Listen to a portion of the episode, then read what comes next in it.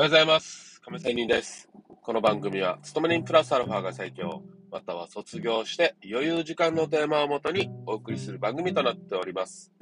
さあ、今日は FX の話をしたいと思いますが、負けた時にというテーマで話をしたいと思います。はい。皆さん、負けた時にと言っても、いろんな状況があると思います。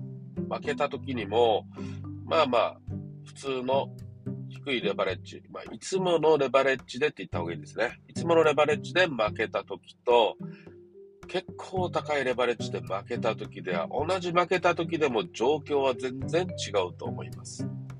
まあ、普通に負けた時は、また次頑張るさという気持ちでしょうが、かなり負けた時レバレッジ上げてね、そこでは、さあ、かなりきついっすよね。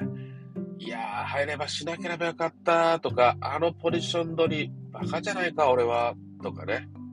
あの時もうちょっと早く切ればよかったよな、まあ、難品した時とかね。うん。さあ、そういう時に、どういう自分は心持ちになるのか、そしてどういう行動を起こしやすいのか、というのをしっかり考えてもらいたいなと思います。さあ、私の場合は、かなり負けた時は、うーん、やっぱり早く取り戻したいって思いますね。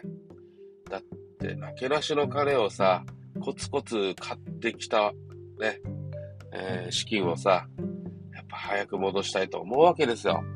で、さらにね、また入れ歯にして、まあ、そこで私、がっつり稼いだこともあります。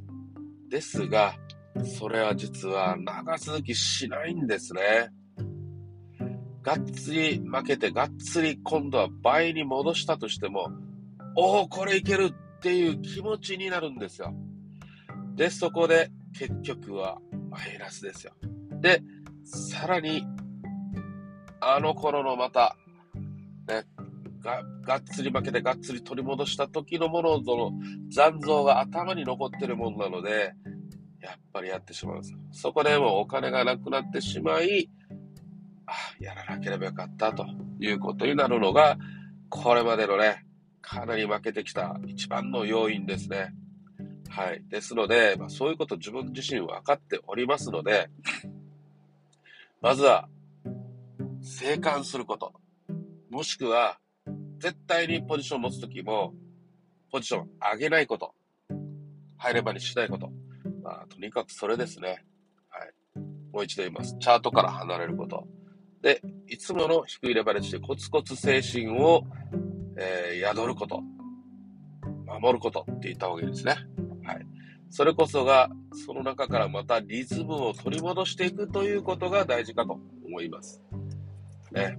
はい。そのリズムを取り戻す中で、よし、ここはという時がまた出るかと思いますので、まあこれね、こう言ってる話しながら大体分かってるんですよ。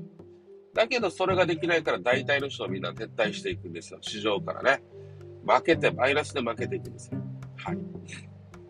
よって、コツコツ精神が基本だよというような結局は話になります。まあこれがはっきり言って王道ですよね。基本が大事。基本は、に忠実にということですよね。まあ何でも基本は大事ですね。ということに結論になります。ということで今日は終わりたいと思います。それでは、また明日。See you!